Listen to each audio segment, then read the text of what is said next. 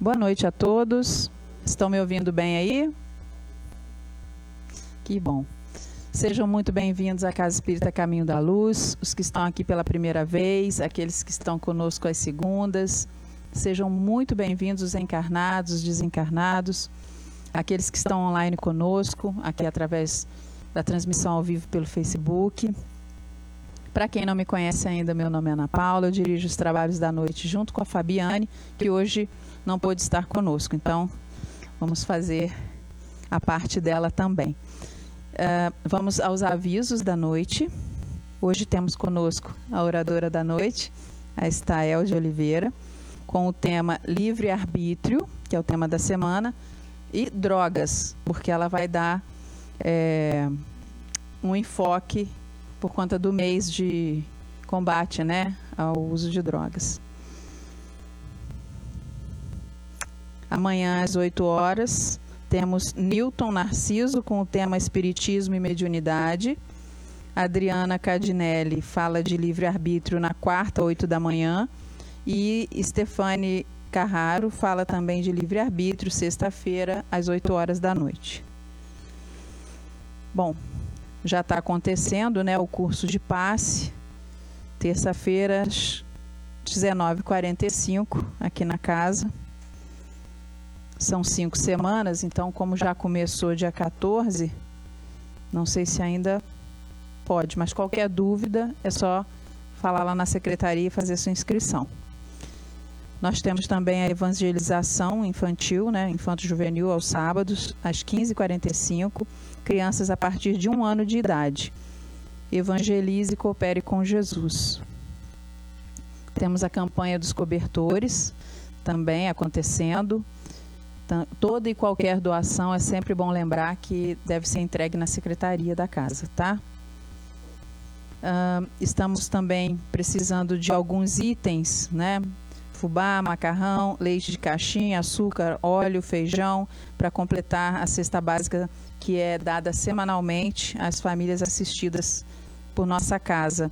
Essa campanha do quilo ela é permanente, mas só que tem momentos em que faltam mais itens, então é onde a gente chama atenção para eles. Desde já a casa agradece.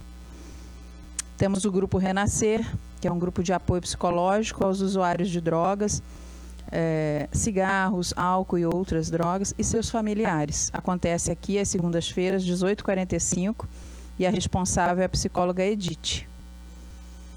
Temos também a pizza frita, né? E refrigerante é só tirar a fichinha na secretaria, quem quiser. Inclusive, sexta-feira né, foi é, instituída essa lei municipal com o dia da pizza, né? 17 do 6. Dia da pizza aqui em Volta Redonda. Bom, vamos à página para harmonização do livro Vinha de Luz, pelo Espírito Emmanuel, psicografia de Francisco Cândido Xavier. A lição é a 104, nos mesmos pratos. E ele, respondendo, disse: O que mete comigo a mão no prato, esse me há de trair. Mateus 26.23. Toda ocorrência na missão de Jesus reverte-se de profunda expressão simbólica. Dificilmente o ataque de estranhos poderia provocar o calvário doloroso. Os juízes do Sinédrio, pessoalmente, não se achavam habilitados a movimentar o sinistro assunto, nem os acusadores gratuitos do Mestre poderiam por si mesmos efetuar o processo infamante. Reclamava-se alguém que fra fraquejasse e traísse a si mesmo. A ingratidão não é planta de campo contrário. O infrator mais temível em todas as boas obras é sempre o amigo transviado, o companheiro leviano e o irmão indiferente.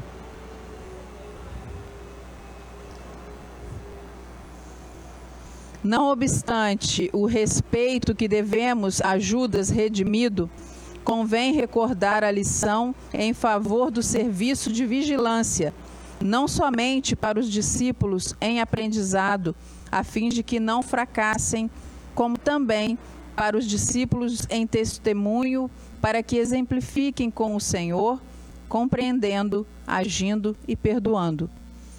Nas linhas do trabalho cristão, não é demais aguardar grandes lutas e grandes provas, considerando-se, porém, que as maiores angústias não procederão de círculos adversos, mas justamente da esfera mais íntima, quando a inquietação e a revolta, a leviandade e a imprevidência penetram o coração daqueles que mais amamos.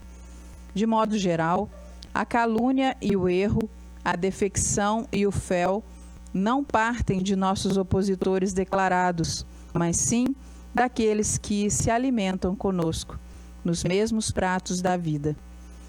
Conserve-se cada discípulo plenamente informado com respeito à semelhante verdade, a fim de que saibamos imitar o Senhor nos grandes dias.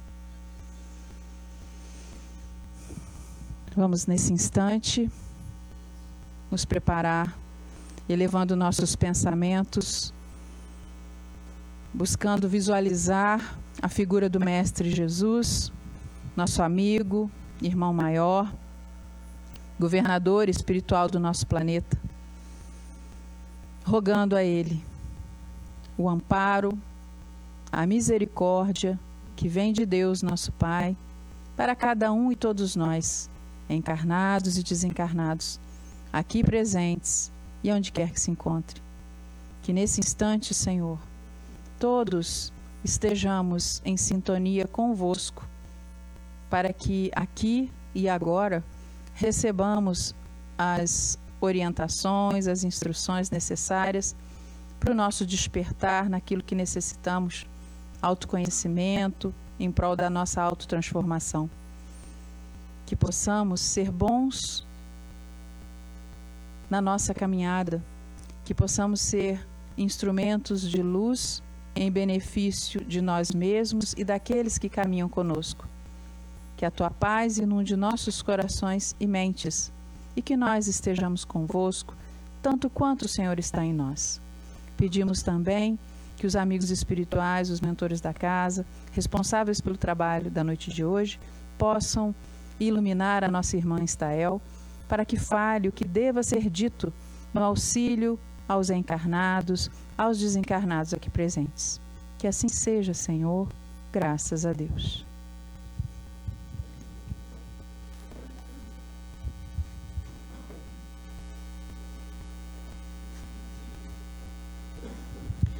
Boa noite. Eu fico sempre emocionada quando vou falar aqui porque essa casa é muito importante e acho que na vida de todos nós. É a casa que nos acolhe nos momentos mais difíceis da nossa vida e é aqui que a gente se levanta. Isso é muito importante, a gente ter essa, essa consciência de, de termos uma religião tão, tão linda, tão, né, tão tudo de bom, para que a gente possa seguir de uma forma mais branda, passando pela nossa, pelas nossas provas, pelas nossas expiações, nos momentos difíceis que a gente tem. Hoje, especialmente, além do trabalho de reequilíbrio que toda segunda-feira, quarta-feira de manhã e na sexta-feira à noite nós temos aqui na casa, o, o trabalho que é, feito por, pelo espírito de Oswaldino Gamboa, que é o nosso patrono desse trabalho. Nós também vamos estar falando um pouco sobre droga, porque em junho nós comemoramos o mês de prevenção à dependência química. E essa casa, há mais de 20 anos, ela vem fazendo um trabalho no grupo Renascer, que inclusive está acontecendo agora, neste momento. É de 6, né, 18h45 até as 8 é, para que as pessoas possam vir para a palestra, mas às vezes não dá, não dá, eu já participei várias vezes, às vezes a gente fica por lá até mais tarde. E é exatamente essa acolhida ao usuário de droga ou aos familiares. Ele é coordenado pela Edith, Edith França, psicóloga, trabalhadora dessa casa, né, Ana Paula, a vida inteira e também tinha participação muito especial do Ricardo Cunha, que fazia um trabalho. Hoje eles estão funcionando aqui, a Edith está dando continuidade. Não paramos na, na época da pandemia, continuou online. E a gente fica muito feliz de ter esse trabalho tão bonito nessa casa de caminho que acolhe a tantas pessoas e traz esse bálsamo que a gente precisa no momento da dor. Então, especialmente, o tema vai ser livre-arbítrio e drogas. Eu acabei fazendo uma divisão, mas a gente acaba falando meio junto, porque uma coisa vai puxando a outra. Porque, na verdade, o livre-arbítrio é nosso. E a escolha por usar a droga ou não também é nossa. Então, a gente vê nesse momento que a gente pode linkar os dois assuntos de uma forma bem interessante para que a gente possa seguir. Falando de livre-arbítrio, a gente precisa entender que livre é solto, que livre é desprendido, é independente. E o arbítrio é algo de uma resolução determinada, pré-determinada, e o livre-arbítrio, então, seria uma capacidade da criatura de se autodeterminar. Oi? De se autodeterminar, de se autoconduzir. Então, no livre-arbítrio, nós temos a possibilidade da escolha. E aí a gente vai percebendo que se a gente for na pergunta 825 do Livro dos Espíritos e a gente perguntar na lei de igualdade, e lá tem todas as leis, né, a lei de adoração, a lei de reprodução, todas as leis, e uma das leis é a lei de liberdade, a gente vai ver que se perguntarmos se né, haverá no mundo uma posição em que o homem possa gozar de absoluta liberdade, os espíritos vão responder que não. Não. Nós não temos. Ainda na segunda, na segunda pergunta desse, desse, dessa parte, ainda é perguntado, mas e quem poderia a um eremita, mas mesmo que esse eremita tivesse alguém do lado, ele não estaria com a plena liberdade. Por quê? Porque a gente precisa do outro. Não, então, por quê? Porque todos precisais uns dos outros, assim os pequenos como os grandes. Então não existe essa possibilidade. Nós estamos na Terra, inclusive para isso, para sabermos viver em comunhão, para sabermos respeitar a liberdade do outro. E se a gente consegue, a gente vai aumentando a nossa possibilidade de ter o livre-arbítrio, a nossa possibilidade de conquistar, porque o livre-arbítrio é uma conquista. É uma conquista. Não é algo que se que se que, que vá num jogo de dados, quem vai ter mais, quem vai ter menos, como é, para alguns filósofos era colocado dessa forma. Então, o que é a liberdade em si? Fazer o que se quer.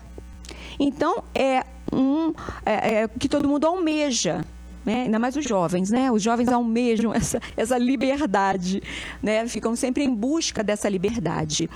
E aí, se a gente for olhar o fazer, fazer o que se quer, nós temos o fazer como agir, o fazer como pensar e o fazer como querer. O como agir seria uma liberdade de ação. Então, ela é limitada. Nós não temos liberdade de ação. Nós temos regras e temos leis a seguir. E essas leis é que fazem a civilização. Então, nós estamos vivendo num mundo civilizado por conta das leis que a gente tenta seguir. Uns com mais facilidade, outros com menos facilidade. Então, é, é, é, é um, a lei está ali para ser seguida. Se eu vou contra a lei, se eu vou é, é, é, é eu vou preso. Eu tenho, eu tenho umas sanções que são dadas no nosso mundo para que a gente possa cumprir as leis para que haja a paz, de uma forma ou de outra. Ou ela imposta, né, a pessoa vai ter que cumprir. Ou aborrecida ou não.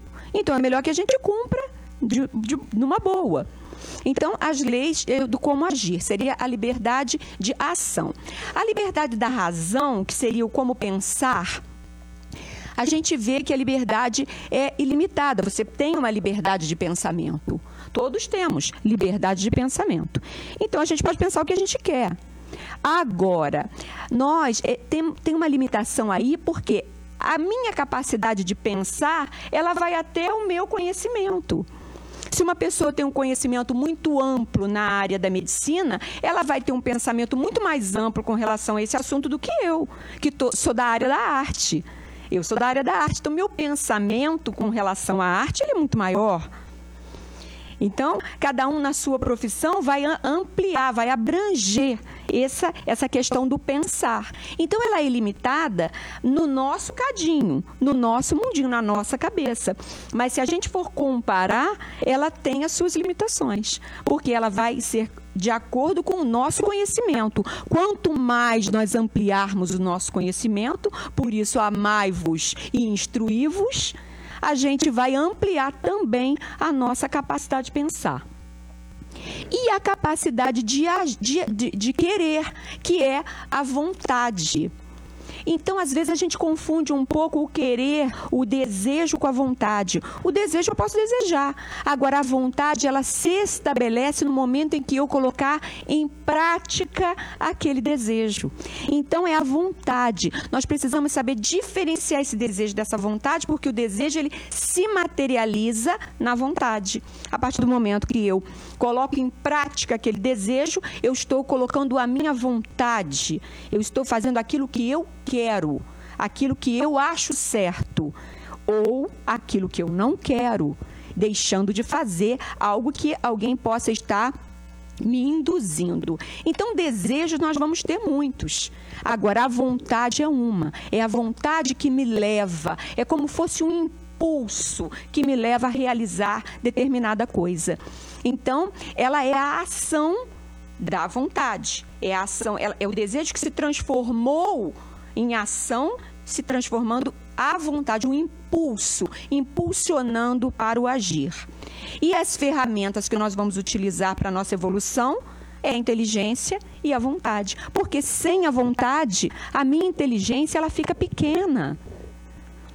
Não adianta aquele professor que sabe muito, mas ele não sabe ensinar, ele não sabe transmitir.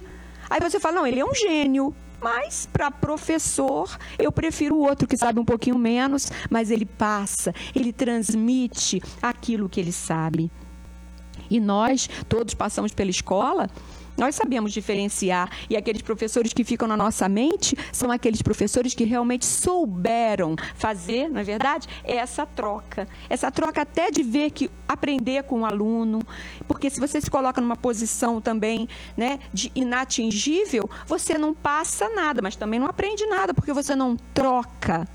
Então, a inteligência e a vontade. E é a vontade que vai fazer. Os outros podem até motivar a gente, pode impulsionar, pode né, proporcionar, induzir, querer induzir, tanto para o bem quanto para o mal. E nós vamos colocar a nossa vontade à frente de dizer o quê? Não, isso eu não quero. Isso não. Então, quer dizer, é claro que com as devidas né, proporções, em que tem casos de violência, casos que as pessoas não estão fazendo algo contra realmente a sua vontade, mas a gente vê na psicologia que a gente, os, as pessoas só fazem conosco aquilo que a gente, que a gente permite. Então a gente tem que começar a pensar por aí. Eu estou permitindo? O que, eu estou permitindo que façam comigo? Ou que estão, eu estou permitindo que façam, que eu faça, né? Indo pela cabeça de alguém, pela cabeça das pessoas, pela vontade do outro. Então o outro pode estabelecer a vontade dele, mas eu e a minha vontade. E aí nós precisamos também levar em conta que vontades são essas. Porque se nós temos as leis que nos regem, as leis morais, a gente precisa pensar em o que que essa lei, da onde ela está me levando. E se eu estou com um pensamento muito desviado dessa lei, eu preciso retomar o caminho. Mas a decisão é sempre minha. Sempre ela vai ser minha, não vai ser do outro. Mas será que eu sei pedir?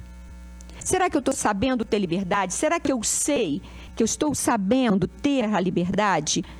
Que é a responsabilidade, porque Deus nos dá a liberdade, mas com responsabilidade. Senão ele tira. Igual a gente faz com as crianças. A gente dá uma liberdadezinha a partir do momento que a gente está confiando na, na, criança, no adolescente. A partir do momento que ele rompe com aquela confiança, a, nossa, a liberdade dele diminui. Porque aí a gente fala, mas não posso confiar. Se eu não posso confiar em você, eu vou tolir, eu vou cercear a sua liberdade. E isso é exatamente assim conosco. Nós temos a liberdade. Eu estava lendo ontem no culto no lar, a gente faz culto no lar aos domingos, e a lição era exatamente falando sobre é, o que que a, o, quando o médium é tirado do médium a sua mediunidade. É tirado do médium a sua mediunidade quando? Muitas das vezes, quando ele não utiliza para o bem, quando ele não está fazendo de forma correta. E aí, a espiritualidade vai o quê? Tirar aquela mediunidade por um tempo para que a pessoa, né, o médium, tome atento, né? E volte, de repente, a, a, de uma forma mais, mais assertiva a utilizar a sua mediunidade. Era um dos estudos que nós estávamos fazendo ontem em casa. E vem exatamente a calhar. E aí, nós mais maduros, a gente vai percebendo que às vezes nós não estávamos prontos para tanta liberdade. E a gente também precisa perceber nos nossos filhos até que ponto eles podem ter liberdade e até que ponto essa responsabilidade vai cair sobre nós. No momento em que a gente dá liberdade demais, e aí, como que vai ser? Quem vai ser cobrado no momento? Não sei. De repente ele não vai ser cobrado porque ele era uma criança, ou ele era um adolescente, ou ele ainda não tinha é, é, capacidade suficiente de maturidade para ter aquele tipo de liberdade. Então a gente tem que pensar em tudo isso. Então esse livre arbítrio ele envolve um campo enorme, uma, uma gama enorme de pensamentos e reflexões que nós vamos entendendo. O livre-arbítrio, então, ele teria para os filósofos, tanto Descartes quanto o, o Kant, ele teria uma forma como se uh, a liberdade fosse não fosse ditada pelo indivíduo na sua conquista, como se ela fosse algo aleatório, como se fosse num jogo de dados. Ah, fulano tem mais liberdade, ciclano tem menos liberdade. Por quê? Ah, porque porque sim. Mas como assim porque sim? Então, quando é, o Spinoza vem né, com a filosofia de que o livre-arbítrio é uma conquista do indivíduo, daquilo que o indivíduo merece, com a conquista dele, ela deixa de, de ser pensada, o livre-arbítrio deixa de ser pensado como um jogo de dados, como algo misterioso. Então, o que, que vai acontecer? A, a, a, liberdade vai ser de acordo com aquilo que eu tenho condição. Se eu tenho a responsabilidade para tê-la, eu vou ter. E para o Espiritismo, é como Descartes? É como Kant ou é como o Spinoza? É vai mais para a linha na filosofia de um livre-arbítrio ser uma conquista do ser. Uma vez que ele é livre, ele pode escolher o seu caminho, mas de acordo com o quê? Com a sua consciência e essa consciência é o que? Relativa ela é relativa. Então, na infância, quase nenhuma liberdade. Aí nós não vamos pensar só na infância do nosso filho ou de nós quando éramos criança. Nós vamos pensar na, na, na infância do nosso espírito. Quando nós estamos muito primitivos, nós temos muito menos liberdade. No mundo de provas e expiações, nós já temos que nós estamos, nós temos um pouco mais de liberdade na adolescência. Estamos, estamos nos colocando na adolescência, tá, gente? Vamos, vamos, deixar, vamos saindo da infância já. E, e na fase adulta? Na fase adulta vai depender da maturidade de cada um, tá? Vai depender. Bom, o livre-arbítrio, então, ele é uma conquista do espírito e, uma vez responsável, maior a sua liberdade. À medida que eu mudo a minha escolha muda. À medida que eu amadureço, o meu conhecimento, as minhas atitudes vão se modificando. Tá? Deixa eu ver se é o meu. O meu. é, eu deixo de ser papel em branco. O que, que, é isso? Né? Deixar de ser papel em branco, que nós nascemos simples e ignorantes. Para atuar como ser consciente, eu vou transformando o meu mundo e o meu entorno. Não é só a mim. Há responsabilidade aí, pois eu nasci num mundo onde eu tenho família, onde eu tenho amigos, onde eu trabalho com pessoas, onde eu influencio o mundo. Se o meu pensamento influencia o mundo, quanto mais as minhas ações, as minhas atitudes o meu preconceito, a minha maneira de pensar, a forma como eu vou lidar com o próximo. Olha como a gente mexe. Um bom dia que você não dá para uma pessoa. Quer dizer, tudo isso a gente tem que pensar.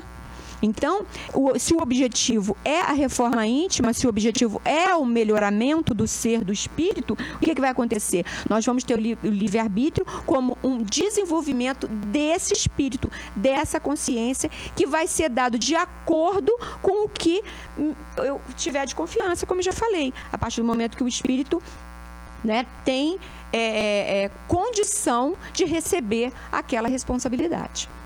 Bom, o livre-arbítrio como na filosofia, ele, vamos ver ele aqui pautado é, nos cinco princípios da doutrina, que precisam ser ditos, precisam ser expressados. Por quê? Os cinco princípios da doutrina, que são a existência de Deus, a imortalidade da alma, a comunicabilidade com os espíritos, a pluralidade das existências e a pluralidade dos mundos habitados. O que, que acontece nesse momento?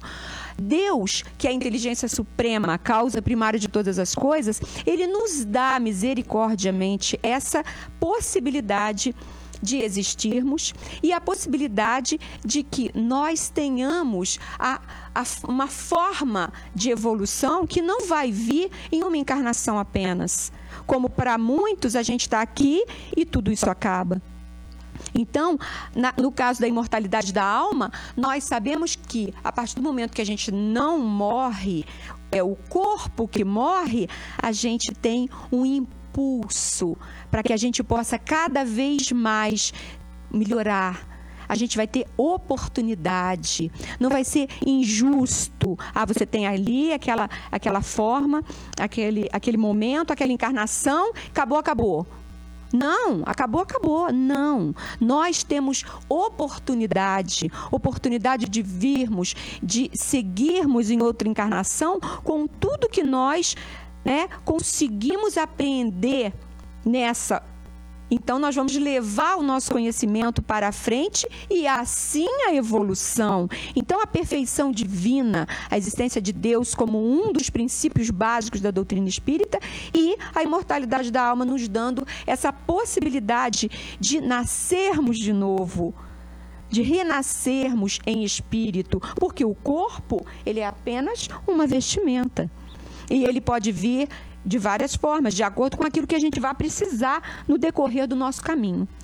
A comunicabilidade com os espíritos, que é algo maravilhoso que a doutrina espírita vem desvendar, porque não, não é só na doutrina espírita que acontecem as revelações e as comunicabilidades de espíritos para, desencarnados para encarnados. Claro que não, mas o espiritismo veio revelar isso como um dos princípios básicos da doutrina, que a comunicabilidade, olha que, que, que maravilha nós termos Chico Xavier, né, Divaldo Franco, Franco como médiuns maravilhosos, fazendo que? A ponte com Emmanuel, Chico Xavier fazendo a ponte com André Luiz, né? Divaldo Pereira Franco fazendo a ponte com Joana de Ângeles. Isso é maravilhoso. A gente estuda Joana de Ângeles, essa mulher maravilhosa, trazendo esses ensinamentos. Agora nós temos a coleção de 16 livros, né, Ana Paula, é, que é Psicologia Espírita nós temos na atualidade, ela coloca o Espiritismo na atualidade, dando conselhos para o nosso mundo, né? na atualidade, hoje, vivendo quer dizer, com esse, com, essa, com esse aprendizado desse espírito maravilhoso que já foi Joana de Cusa, que já vem vindo né, de tantas outras encarnações, como Freira, e hoje é um espírito que nós temos na nossa coleção, no nosso centro, estudamos, temos grupos de estudo, ouvindo Joana de Ângeles através de Divaldo Pereira Franco. Então, a comunicabilidade das, desses, né, desses espíritos através das psicografias é um trabalho maravilhoso. Então, quer dizer, a oportunidade, a pluralidade das existências, que faz com que a gente tenha a reencarnação, que é essa possibilidade da gente viver e reviver né? E de trabalhar a, a, nós, a nosso espírito, sabendo que ele vai ter oportunidade de retornar e vai ter oportunidade de se auto-perdoar das coisas que não foram bacanas, mas ele vai ter chance de vir e colocar em prática né, o que ele precisa para a evolução. E a pluralidade dos mundos habitados, sabendo que nós temos mundos mais evoluídos do que nós, do que o nosso, que estamos na prova, né, e na expiação ainda, mas estamos já passando para a regeneração, saber que existe um mundo grande esperando os espíritos que não tiverem lugar nesse mundo de regeneração. Então, eles retornam para um mundo mais primitivo. Então, saber dessa possibilidade de que a gente vai crescer é como na escola. E quando a gente está na evangelização, a gente fala exatamente a mesma coisa. É a escola que a gente vai dando, é, é vai subindo, vai subindo de, de, de degrau. Então a gente vai passando por os degraus e a gente estaciona, mas a gente não regride. Ah, você ficou ali reprovado, mas você vai ficar ali naquela série. Você não passa para uma série anterior. Assim somos nós, criados simples e ignorantes, mas com possibilidade de evolução, de seguir todos os dias, de caminhar para melhor, sabendo que a gente tem um mundo de regeneração que nos espera e mais tarde os mundos puros, os mundos felizes, para que a gente possa ter uma visão de crescimento. Então, esses cinco princípios básicos que são o Espiritismo, eles fazem, tem que fazer parte da nossa reflexão todos os dias, porque é o Espiritismo nos nos é, abrindo, tirando a venda dos nossos olhos, para que a gente possa enxergar e nos melhorar. A partir do momento que a gente tem essa possibilidade de conhecimento dessa doutrina, muito vai ser pedido aquele que muito foi dado. E nos está sendo dado muito com essa doutrina maravilhosa. Então, nós também vamos ser muito cobrados. Então, nós precisamos nos emendar. Nós precisamos começar a fazer por onde a espiritualidade possa nos dar mais livre-arbítrio, porque nós temos condição de receber. A gente só dá responsabilidade para aquele que a gente confia, não é verdade? A gente só vai deixar a chave para aquele filho que for mais responsável e às vezes ele é até mais novo do que o outro. Mas então não é, não é com relação a isso. O pai entregou na vinha os cinco talentos para um filho, dois para o outro e um para o outro. Ah, ele estava fazendo diferença entre os filhos? Não, ele conhecia ele conhecia os filhos. E aquele que ele entregou cinco talentos, lhe retornou com mais cinco e disse: Você é próspero. O outro, que ele entregou dois, também entregou dois. E o que entregou um, enterrou na terra e entregou um talentinho só. Quer dizer, o pai já sabia que para aquele ele não podia ter dado cinco. Porque é a responsabilidade, não é o dinheiro, é a responsabilidade que você vai dar para aquele que você confia mais ou para aquele que você confia menos. Para aquele que, ainda, que já está numa situação, numa, numa possibilidade de ver além, enquanto o outro ainda não consegue, ainda está vendo pequenininho, ainda está vendo só ali o seu umbigo. Então, costuma-se dizer na, no estudo dessa parábola que aos que deu cinco talentos são os espíritos de mais, de mais alto calão. Eles ainda colocam os espíritos que vieram para nos é, é, é, mostrar o caminho. E aí a gente tem o Chico Xavier, o Divaldo, que são nossos, que a gente fala com tanto orgulho. E os que, o que deu dois talentos são aqueles que ainda que fazem algo, mas eles ainda estão presos a uma, um, um, um meio menor. E aquele que deu um talento é aquele que ainda está olhando só para si, que só consegue dar conta de si. Então a gente também tem que se perceber. Eu sou uma pessoa de um talento, de dois ou de cinco. O objetivo é que eu seja de cinco. Então vamos correr atrás. O tempo está aí, ó. A gente precisa ó, correr, correr, porque a gente tem que correr contra o tempo porque o tempo está passando e a gente não está fazendo nada. Nós somos os trabalhadores da última hora?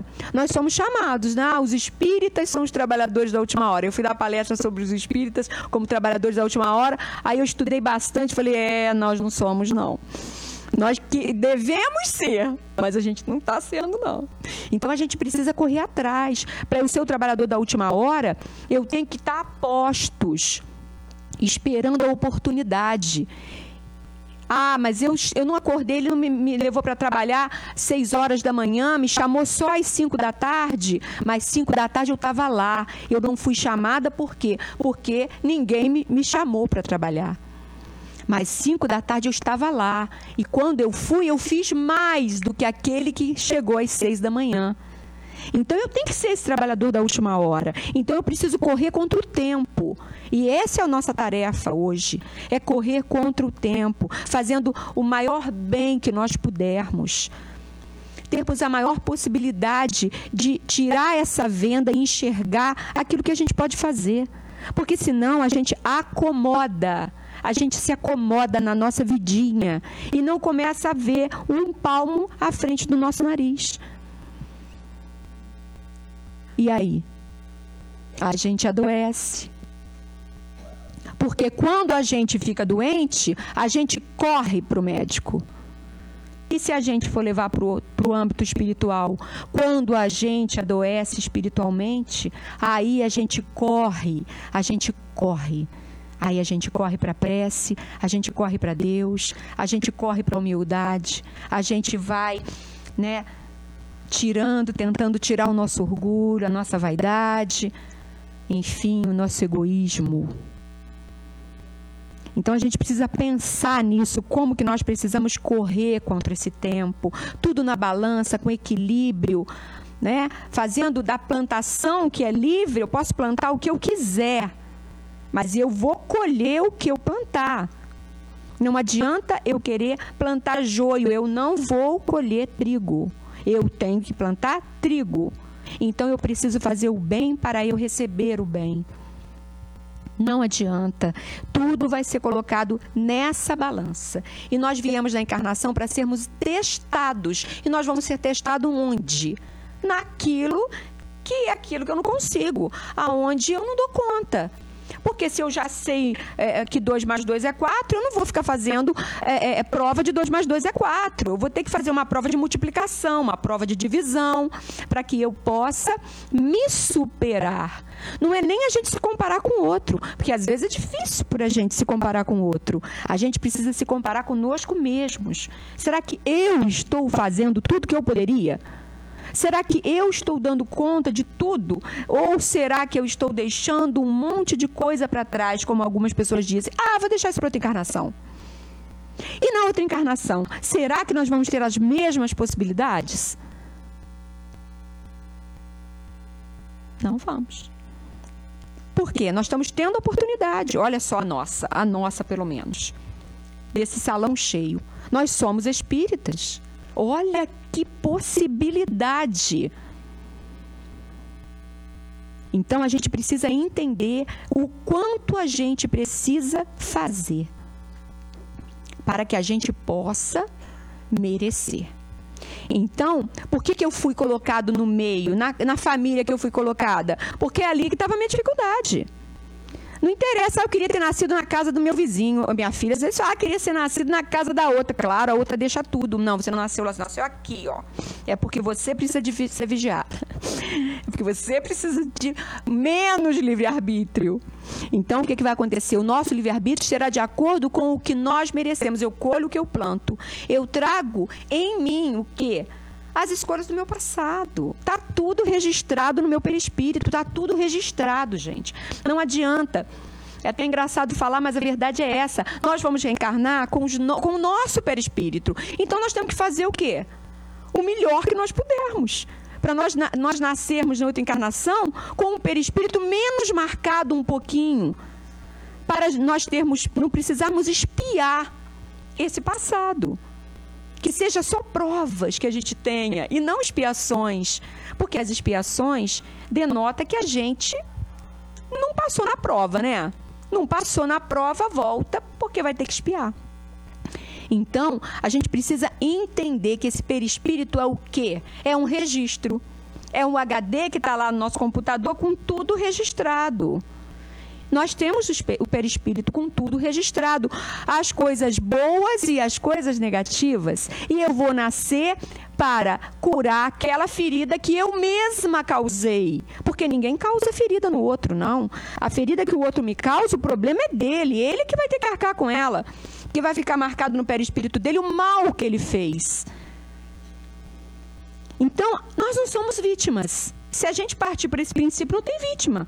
Então, a autopiedade, aí ela, ela tem que ser nula. Eu estou passando pelo meu problema, eu preciso passar por ele. Agora, como eu vou passar por ele? Aí sim. Aí vai depender. Como que eu vou passar por esse problema, já que eu tenho que passar, que eu passe da melhor maneira. São os espíritos que me, me, me conduzem? Não tem a pergunta no livro dos espíritos? Os, os espíritos influenciam na vida muito mais que imagineis, de certo que são eles que vos dirigem. Agora, se são os espíritos que me dirigem, eu vou tentar que sejam espíritos bons, né? Vou ter pensamentos positivos, vou fazer coisas bacanas, vou pensar em coisas boas. Para quê? Para que os espíritos que me dirigem sejam os bons espíritos e não os espíritos menos felizes. Porque senão nós vamos estar dando brecha para eles para eles seguirem. Então, o que, que acontece no uso de drogas? A minha consciência ela está corrompida. Porque o que, que acontece? Se Deus me deu a consciência para eu usar e eu abuso, o que está acontecendo comigo? Eu estou, né, seguindo fora da lei. Se eu estou fora da lei, a consciência é como um alarme, né? E ela está tocando ali. Então, assim, eu estou fora da lei, eu tô no, eu tô passando do, do, da lei de trânsito lá, do sinal, aí tem um, um vermelho lá, tá me sinalizando, ou oh, tá vermelho, não é para você passar. Então, nós vamos ser sinalizados com o quê? Com a nossa consciência. Porque ninguém vai é, chegar, não vai ter um juízo final para falar assim: você vem para cá e você vai para lá. Não vai. É a nossa consciência. É o nosso remorso que vai estar tá lá nos dizendo: ó, oh, não foi legal. Mas que seja a tempo. Que seja agora para que a gente possa voltar para o caminho, para que a gente possa entrar no, no eixo. Então, para que a gente chegue a uma dependência química, e a gente falando da droga, que a gente vai passar um pouquinho para a droga, a gente é, precisa passar por estágios. Então, vamos lá. Eu estou é, aqui. É, no uso da droga, minha, a minha consciência está sendo corrompida muitas vezes adormecida. Quer dizer, eu estou usando droga para adormecer a minha consciência. Adormecer o quê? Aquele sinalzinho que está lá vermelho, ou aquele som que está dizendo assim, está correndo demais, ou então, ó, passou da conta aqui, Estael. Ó, a, a ira não está legal, ó, o desrespeito, quer dizer, tudo é um sinal. A consciência vai trazendo para nós, porque nós temos consciência de que nós temos consciência. A gente precisa ter isso. Eu tenho consciência de que a minha consciência vai me cobrar. Então, o que, que eu vou fazer? Se eu uso droga, o que, que eu estou fazendo? Eu estou apagando aquele sinal. Eu estou diminuindo, estou tirando, eu estou é, tirando de perto aquele alarme, aquele alarme que vai me acordar para que eu não faça determinada coisa. Então, a primeira coisa, um dos primeiros estágios do é o uso experimentou. O jovem experimentou a droga. Aí agora, ele não tem condição, ninguém tem condição de saber se vai se, ser um dependente ou não. O ideal é não experimentar, porque eu não sei. Eu não sei do que me felicidade, da depressão, Quer dizer, o que, que vai acontecer? A influência para esse uso de droga ela acontece de várias formas, mas é sutil. Até o chamado para o uso de droga é sutil. E eu trabalhei um tempo, trabalho ainda com, com a questão da dependência química, e eu vejo nos nossos jovens, eles precisam, por quê? Ah, mas ele precisa porque ele precisa mostrar que ele é, que ele, ele precisa ser aceito, ele precisa dizer que ele é importante. Então ele vai, ele acaba cedendo. Então acontece de várias formas, mas é sempre muito sutil. Nas causas atuais da, da, da, do uso da droga, a gente vê muitas famílias desestruturadas, muitas famílias desestruturadas, com muita violência. Não é que a gente justifique o uso de droga, mas às vezes ele, ele está ali, na causa atual tá? Porque quando você consegue ver, ah, mas esse menino tinha um problema muito sério, ele teve traumas muito grandes, ele teve é, problemas de violência, problemas de prostituição. Acaba que, querendo ou não, a gente acha um motivo na, na, na, na situação atual. Mas e aquele que a gente fala, mas o que, que acontece? Como que alguém pode usar droga? Ele tem tudo. Não é assim que a gente fala? Ele tem tudo. Ele tudo, ele tem amor, ele tem dinheiro, ele tem escola, tem artistas, né, que tem fama, são lindos. A gente olha e fala, não acredito. Não acredito que esse Deus está usando droga. Porque é lindo. Melhor ator. Né? Chega num, num, num, lugar que ninguém chega. Fazendo filmes, televisão, fama. Enfim. E está usando droga. Aí a gente se pergunta, mas e aí? Por quê? De onde vem isso? A gente não entende, não é verdade? A gente não entende, a gente se pergunta na alma isso. E aí são as causas anteriores, porque nós não sabemos o que, que aconteceu lá atrás. E às vezes a ferida daquele lindo, daquele deus grego que a gente vê na televisão, é muito maior. E a gente não tem consciência disso. E aí ele cai e aí ele tropeça na droga. E aí, o que é que acontece? A espiritualidade menos feliz vai se aproveitar? Claro, pois a gente vai aonde da, aonde a gente gosta, no, no lugar, nos ambientes que a gente gosta. Não é verdade? A espiritualidade também. Então, se eu estou fazendo um. Se nós estamos aqui, Estamos aqui ouvindo uma palestra, estamos aqui é, vindo para orar, vindo para nos, nos tratar. Não é verdade? Nos arrumamos em casa, viemos bonitinho, eu preparei a palestra, vocês vieram, né? Tá todo mundo prestando atenção. É bem provável que a gama de espíritos superiores que estejam aqui nos dando passe e o tratamento estão sendo feitos na, na reunião mediúnica é só de espíritos de alto calão. Graças a Deus. Agora, qual ambiente que nós é, é, que nós estamos, em que ambiente nós estamos. E se nós estivermos um ambiente negativo, de briga, de bebida, de, de drogas, de, de assassinatos, coisas totalmente negativas, quem vai estar lá? Vai ser essa gama? Claro que vão ter espíritos iluminados lá, mas também vão ter espíritos o quê? Aproveitando aquele ambiente para fazer a influenciação. E nós precisamos entender isso para que a gente possa, querendo ou não, ajudar essa espiritualidade. Então, quer dizer, o meu, o, não precisamos sair de casa, o meu pensamento, o meu coração vai me dizer quais espíritos estão é, se aproximando de mim. Aqueles espíritos que estão querendo paz ou aqueles espíritos que estão querendo guerra? Aqueles que estão querendo confusão? Ou aqueles que estão querendo a concórdia, o bem, a tranquilidade, a harmonia? Então, quer dizer, existe exatamente aí essa questão de nós estarmos no lugar que nós escolhemos. O nosso pensamento vai nos levar para o lugar que nós escolhemos. Então, mesmo que haja uma influência espiritual, é, induzindo a esse uso, a escolha é sempre nossa. Não tem condição, pois nós que abrimos as portas para essa influência, nós que abrimos a porta, nós é que deixamos no nosso coração aquela entrada para a espiritualidade nos influenciar. Então, nós somos responsáveis pelas nossas companhias. E vamos dar exemplos. Por exemplo, do rádio. É como na frequência. Você vai achar e vai sintonizar naquela, naquela rádio que você quer. É a mesma coisa. Então, é uma sintonia buscada porque nós vamos dar brecha para essa influência. Que influência que vai vir? Uma influência de uma sintonia buscada. Então, além da influência por essa sintonia, nós temos também a atração, a lei de atração.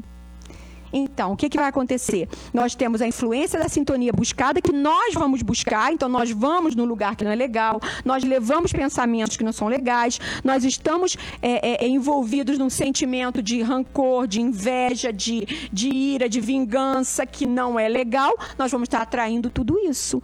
E tem a atração que é mecânica, que é automática, que é a lei da atração. Você pensou, ligou. Não é nem a sintonia buscada que você vai lá e busca, que você está indo no lugar, que você está indo no ambiente. Não, é automático, é o pensamento. Pensou, ligou. Então, se a gente está falando de droga, e aí a gente pode levar para tudo, tá? E aí cada um vai levar para onde quer. Eu, se eu estiver sentada aí, vai falar: opa, eu não uso droga, mas. O que, que eu faço que não está bacana? Qual o pensamento que eu tenho que não é legal e que também acontece a mesma coisa? Da mesma forma, eu estou buscando Estou buscando como? Através da minha sintonia ou através do meu pensamento, que vai ser o quê? Automático, onde o pensamento automaticamente busca o objeto do desejo, que no caso aqui nós estamos falando da droga. Então aí então uma sintonia buscada e é da atração. E quando esse adicto é, vê que ele está ali com a sintonia que ele busca, que ele vai ao uso da droga, ele busca e também ele está pensando nesse sentido, ele está sendo o quê? Manipulado. É uma brecha enorme para essa espiritualidade vir e influenciar. Então, ele passa a ser uma pessoa que ele não é, Aí começam os roubos dentro de casa, começam as agressões, começam as brigas, começam a desconfiança de tudo e de todos. Fica uma dependência de, em todos os sentidos. Então, tanto no nível material, uma dependência física, uma dependência emocional, uma dependência química.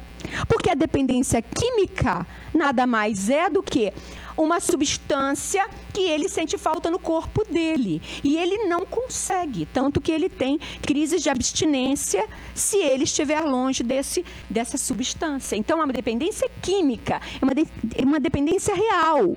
Ele é, seja do remédio, seja do álcool, seja da droga, do cigarro, enfim, é uma dependência é aquilo que está faltando. Então entra num círculo vicioso que só que, que só vai fazer com que ele decaia. Cada vez mais ele vai decaindo. E aí, o que, que acontece?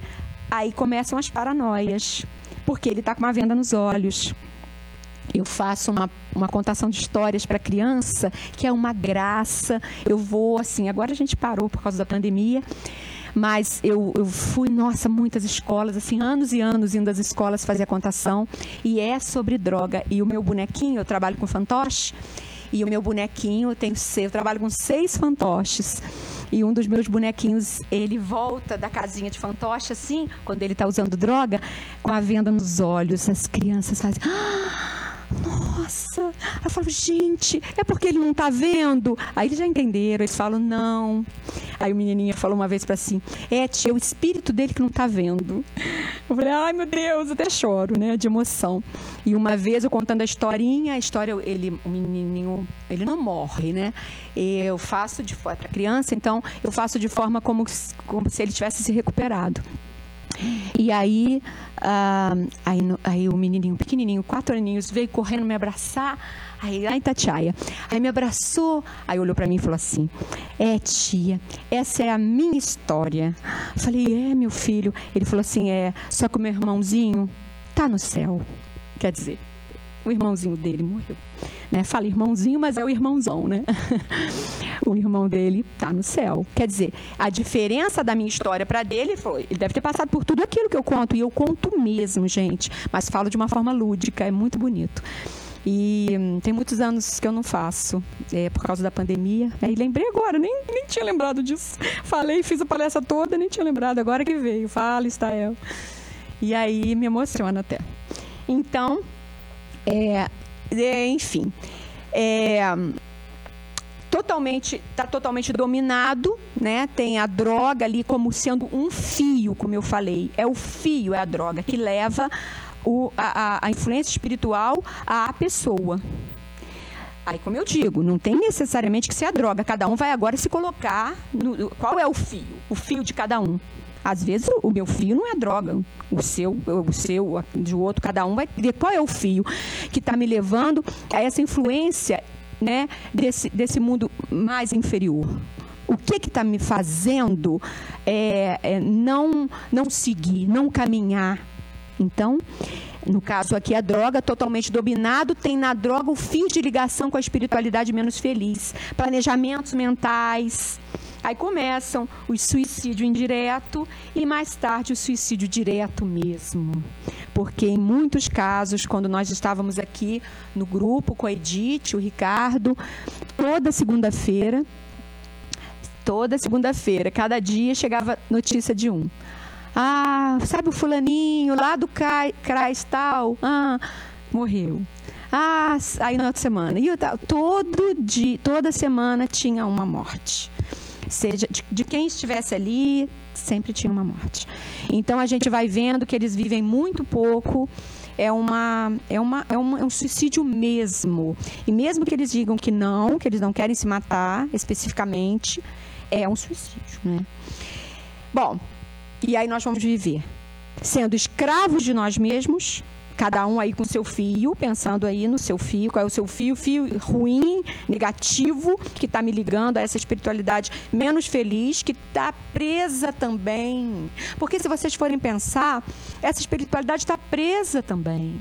Ela não pode, ela não está, ela está ali se alimentando daquela infelicidade, daquela vingança, e ela também não, não seguiu o caminho dela para o mundo feliz. Então, quando a gente faz essa desobsessão, quando a gente começa a pensar positivo, como a gente começa a ver de outra forma, a gente também liberta esses obsessores que estão conosco, que tão, estão conosco porque são, de alguma forma, nós já vivemos juntos. E aí? Não é um obsessor que eu nunca vi. Não, o nosso obsessor é aquele que viveu com a gente em outra vida, nós fizemos mal a ele ou ele fez mal a nós.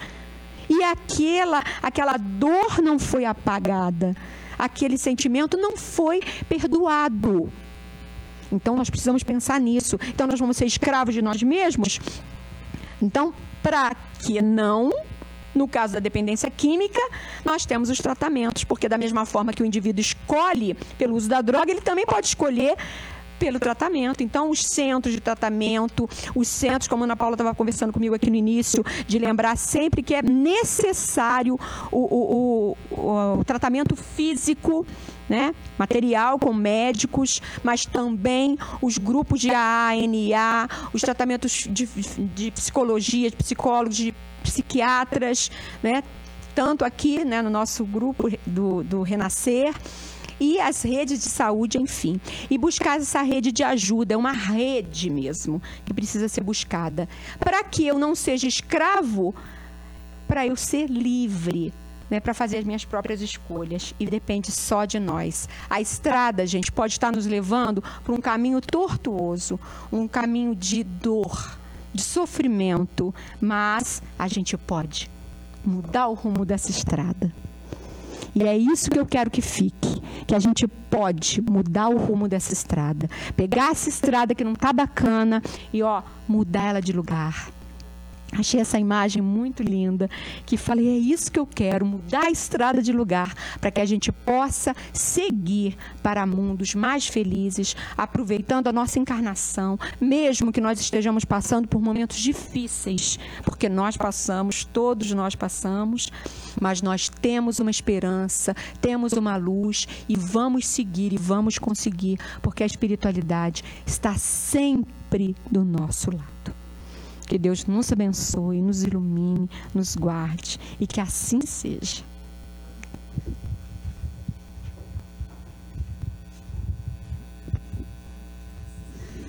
Vamos agradecer a Estael pela palestra, pelas explicações, esclarecimentos acerca do livre-arbítrio e também com relação ao uso de drogas, né, seja de que tipo for. E vamos então nos preparar para a prece de encerramento, que também vai ter o passe né, coletivo. Lembrando que o passe, ele muitas das vezes, do ponto de vista espiritual, de auxílio espiritual, acontece desde o início da palestra. Basta que a gente esteja na correta sintonia né, receptivos, com fé e confiança no amparo do alto que nos é dado sempre, dentro e fora da casa espírita e, sobretudo, a partir do momento que a gente adentra a casa. Né? Tudo é a nossa intenção. Essa intenção é que nos coloca na sintonia, a fé e a vontade de receber o que estejamos precisando, pelo amor, pela misericórdia de Deus. Então vamos nos preparar agora, mais uma vez elevando nossos pensamentos, pensando na figura do Mestre Jesus, de braços abertos para a humanidade, auxiliando a todos, os encarnados, os desencarnados, as falanges de luz que nos assistem, nos protegem, nos orientam na nossa caminhada rumo à perfeição. Senhor, pedimos a vossa permissão, a vossa ajuda através dos mensageiros, trabalhadores no plano espiritual, aqui nesta casa de caminho, nas segundas-feiras, para que desçam nesse instante os fluidos necessários, auxiliadores a todos que aqui se encontram, aqueles que estão em sintonia, onde quer que se encontrem, através da prece, com fé e confiança no amparo do alto. Que desçam sobre todos, Senhor, o auxílio necessário. A fé é o que atrai a vontade de acertar, de evoluir, de ajudar no progresso alheio, é o que também coloca a cada um mais perto dessa presença divina que está em nós, porque Deus está em tudo, em nós, entre nós, com todos. Nós é que precisamos estar com Ele tanto quanto Ele já está em nós. Que a paz do Cristo Jesus inunde nossos corações e mentes, que o amor de Maria nos envolva, que os bons espíritos que nos assistem, nos protegem, nos orientam, sejam conosco aqui, agora e sempre na nossa caminhada. Hoje e sempre, Senhor, que a tua paz seja conosco. Graças a Deus.